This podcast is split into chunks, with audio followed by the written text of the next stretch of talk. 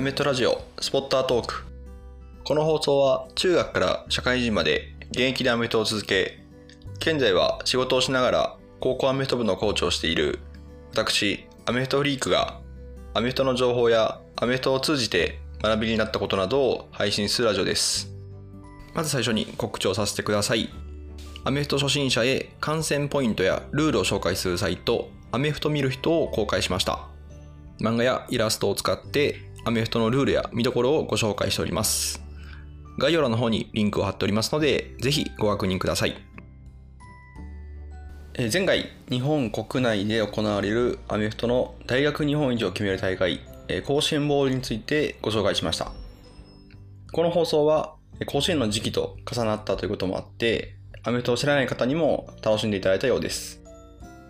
その放送後アメリカの大学アメフト通称カレッジフットボールの情報を現地からサイト音声配信で配信されているエニー・ギブン・サタデーさんの方から世紀の一戦を紹介してほしいというようなリクエストをいただきました。こういった音声配信をしている身としてはリクエストやご意見というのが非常にありがたいんですね。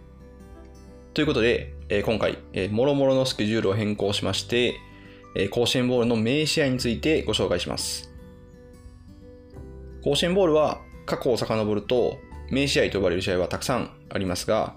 その中でも私が独断と偏見で選んだ特に思い入れのある試合をご紹介します。もしまだ前回の放送をお聞きでない方は、第15回の放送、アメフトで甲子園ボールゲームとはをお聞きいただけたらと思います。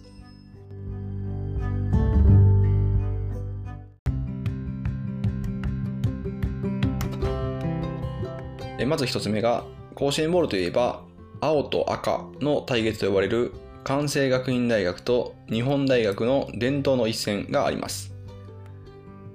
関西学院大学のチームカラーである青と日本大学のチームカラーである赤で甲子園を埋め尽くすということから青と赤の対決と呼ばれるようになりました本来ユニフォームは、えーホームが色付きのカラーをユニフォームをつけてアウェイはえ白を基調としたアウェイ用のユニフォームをつけて、まあ、それでえカラーとホワイトと見分けがつけるようにするんですけどもこの試合に関しては両チームがカラーのユニフォームつまり青と赤のユニフォームをつけます。フィードでは文字通り青と赤がぶつかり合う、まあ、そんな試合になります。甲子園ボールでの両者の対戦は2022年現在で30回これまでの成績は日本大学の17勝11敗2分けです最初の対決は1955年の第10回でこの年は26対26で大会初の引き分けとなりましたそこから5年連続関学と日大の組み合わせとなりましてその後も両チームの対戦というのは続けられまして、甲子園のライバリー対決となりました。この中でも特に私が思い入れのある試合は、2007年に開催された第62回大会の関西学院大学対日本大学です。この年は甲子園球場の改修工事のため、大阪の長井陸上競技場で毎日甲子園ボール in 長井として開催されました。長いボールではなく甲子園ボール in 長井でした。当時、高校生であった私は、この試合を友人と見に行ったのですが、今まで見た試合の中でもベスト試合を挙げるとすれば、かなり上位に食い込む名試合だったと思います。ここから、えっと内容の方に入っていくので、もしまだ見たことがないという方は、え放送を止めて、え見ていただくことを、え強くお勧めします。え試合展開としては、片方のチームが点を取れば、もう片方のチームが点を取り返すというような、本当にデッドヒートの試合となりました。結果的には残り時間6秒の、しかもゴール前ギリギリ、フォースダウンインチという状況で、関西学院大学がタッチダウンを取って41対38で逆転するというような劇的な展開に心が震えたことを思い出します。友人4人で一緒に見ていたんですが、全員が、うわ、アメフト面白いってなったのをあの覚えてます。この時、日本大学のクォーターバックを務めていた平本選手は当時2年生で、本来1軍で出場するはずであったクォーターバックの控えとして出場しましたが、ランでもパスでもタッチダウンを量産していました。でこの平本選手は、後に社会人チームの富士通で活躍されまして、現在は日本大学のヘッドコーチを務めています。甲子園ボールで活躍したクォーターバックが、今度はコーチとして甲子園を目指すというのは、なんかドラマがあってすごくいいですよね。まだ、この試合で活躍した日本大学のランニングバックに、今雄一選手という選手がおります。第4クォーター、残り5分を切って、27対17で、まあ、感覚がタッチダウンを取って、まあ、リードした後ですね、96ヤードのキックオフリターンタッチダウン。これで感覚に流れかけた空気を一気に引き戻したっていうのがありました。私は感覚の応援席でこのプレーを見ていたのですが、このコン選手のリターンタッチダウンというのは、その感覚のファンが気絶しかけるぐらいの衝撃でした。一方で、えー、反対サイドにいた日大の応援席というのがもう脇に湧いていたのを思い出します。え、対する、え、関西学院大学のクォーターバックは4年生の三原選手。三原選手はこの試合でパス獲得ヤードが267ヤード、タッチダウンが2つ、インターセット0という抜群の安定感を見せまして、見事この試合の最優秀選手に選ばれました。三原選手は年間最優秀選手であるチャック・ミルズ杯、それから NFL 特別賞という3つの賞をこの大会の中で受賞されていました。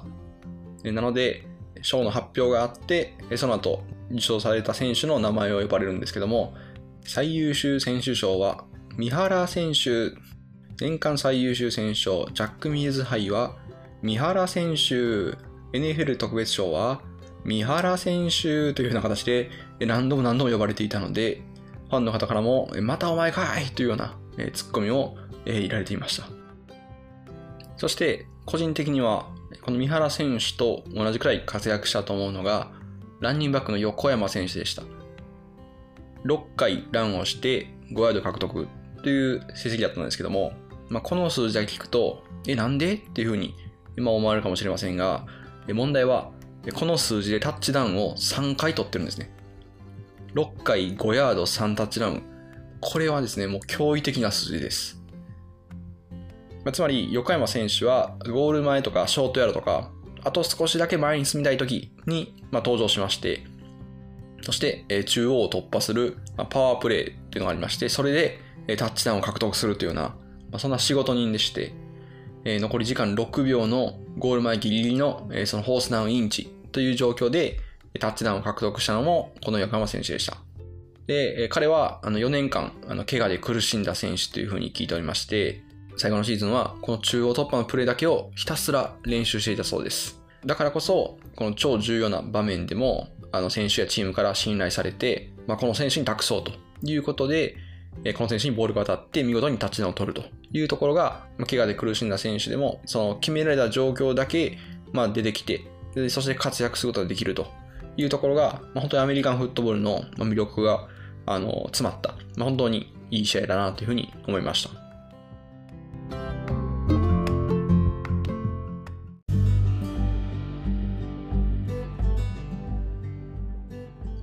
そして、もう一つご紹介するのが、立命館大学対早稲田大学の試合です。立命館大学は1994年に初出場して、そこから9回出場の8勝1敗という、まあ、甲子園ボールの戦績が良い関西の強豪チームの一つです。一方の早稲田大学は6回出場する関東の強豪チームなんですけども、実はまだ甲子園ボールでは一度も勝てておりません。両チームの対決は2002年、2010年、2015年の3回ですが、最もエキサイティングな試合は2015年の試合でした。現在、社会人チームの福岡サンズで活躍するクォーターバックの西山選手率いる立命館大学のオフェンスが、最初は21点を先制する一方的な展開でした。もしかしたらこのままワンサイドゲームになるのかなっていうふうに思っていたんですけども、第2クォーター残り3分で、早稲田大学の陣地を挽回するパントフェイクのスペシャルプレーから一気にタッチダウンに持っていきまして、それで少し流れが変わりまして、そこから前半終了間際ですね、の、えー、パスプレーで、ロングパスでまたもタッチダウンしまして、14対21で前半を折り返しました。えそして後半も、えキックで、え17対21と、え迫りまして、その後のシリーズではまたロングパスを決めまして、24対21と逆転。開始の攻撃では、立命館大学がタッチダウンで再逆転して、28対24。えしかし、早稲田大学がキックを決めまして、28対27と迫ります。そして、え残り時間3秒。早稲田大学の攻撃で、現在は社会人チームの IBM に所属しながら、カナディアンフットボールリーグに挑戦中の佐藤選手が53ヤードのフィールドゴールキックを狙います。これを決めれば逆転というような、本当に最後の最後のあの緊迫した状況でした。でこのキックは惜しくもディフェンス選手の手をかすめて成功ならずというような試合でした。喜ぶ立命館大学の選手と膝から崩れ落ちる佐藤選手というのが非常に対照的な試合でした。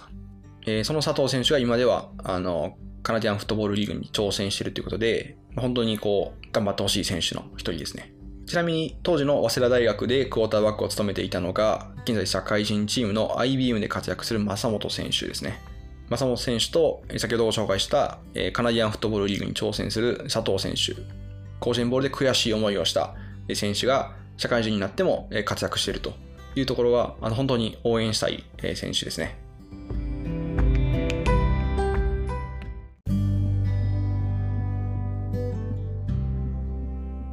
はい、いかがでしたでしょうか？今回は甲子園ボールの名試合についてご紹介しました。まあ私があの現地観戦したというのが一番大きいんですけども、えー、どちらの試合も最後の最後まで結末がわからない、えー、痺れるような試合でした。もしお聞きいただいた方の中で、え甲子園ボールといえばこの試合が熱いよ、えー、やっぱこの試合を言わないとっていうような、まあ、そういったものがあれば、ぜひ、え教えていただけたらと思います。今回の放送を聞いてよかったという方は、レビューや高評価の方をお願いいたします。皆さんからの評価やコメントが放送を続けるモチベーションになっております。フォローが無駄の方は、放送を聞き逃さないためにもぜひ、フォローの方をお願いいたします。また、私はアメフトの価値を日本に広めることを目的としたウェブサイト、インサイドアウトを管理しております。アメフトのルールを漫画で紹介したり、戦術について解説しています。この放送を聞いてアメフトの興味を持った方は、ぜひ覗いてみてください。また、Twitter、Instagram もやっております。最近は YouTube も始めました。YouTube ではアメフトの戦術を動画で解説します。いずれも概要欄の方にリンクを貼っておりますので、ぜひご覧ください。それではまた次回をお楽しみに。